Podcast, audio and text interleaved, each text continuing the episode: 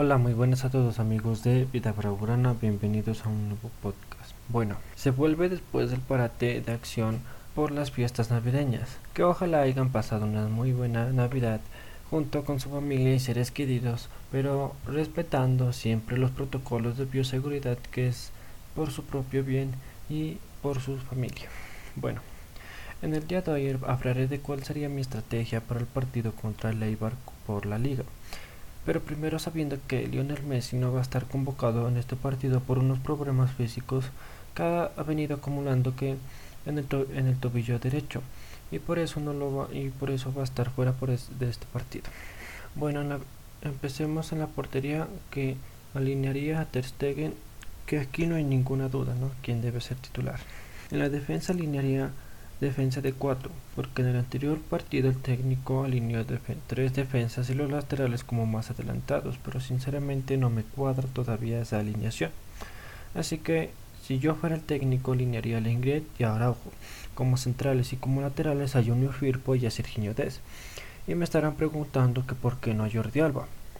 Porque Jordi Alba ha estado jugando muchos partidos de titular y jugando casi todos los minutos. Así que en este partido Así que en este partido le daría descanso y alinearía a Junior Firpo, que también necesita minutos para demostrar qué puede ofrecer para sí, qué puede, qué puede ofrecer al Barcelona en su juego para así poder ser un buen recambio para ese lateral izquierdo para un futuro. Porque recordemos que Jordi Alba ya está, ya, ya está más arriba de los 30 años. Bueno, en el medio campo alinearía a Pjanic a Frankie de Jong. ¿Y por qué no a Busquets? Porque sinceramente Sergio no está teniendo un buen momento deportivo y creo que otros jugadores como Pjanic, Carles Aleñá merecen una oportunidad. En la delantera alinearía como extremo izquierdo a Pedri, porque ya sabemos de lo que es capaz, y como media punta a Griezmann, pero en el segundo tiempo lo pondría a Coutinho.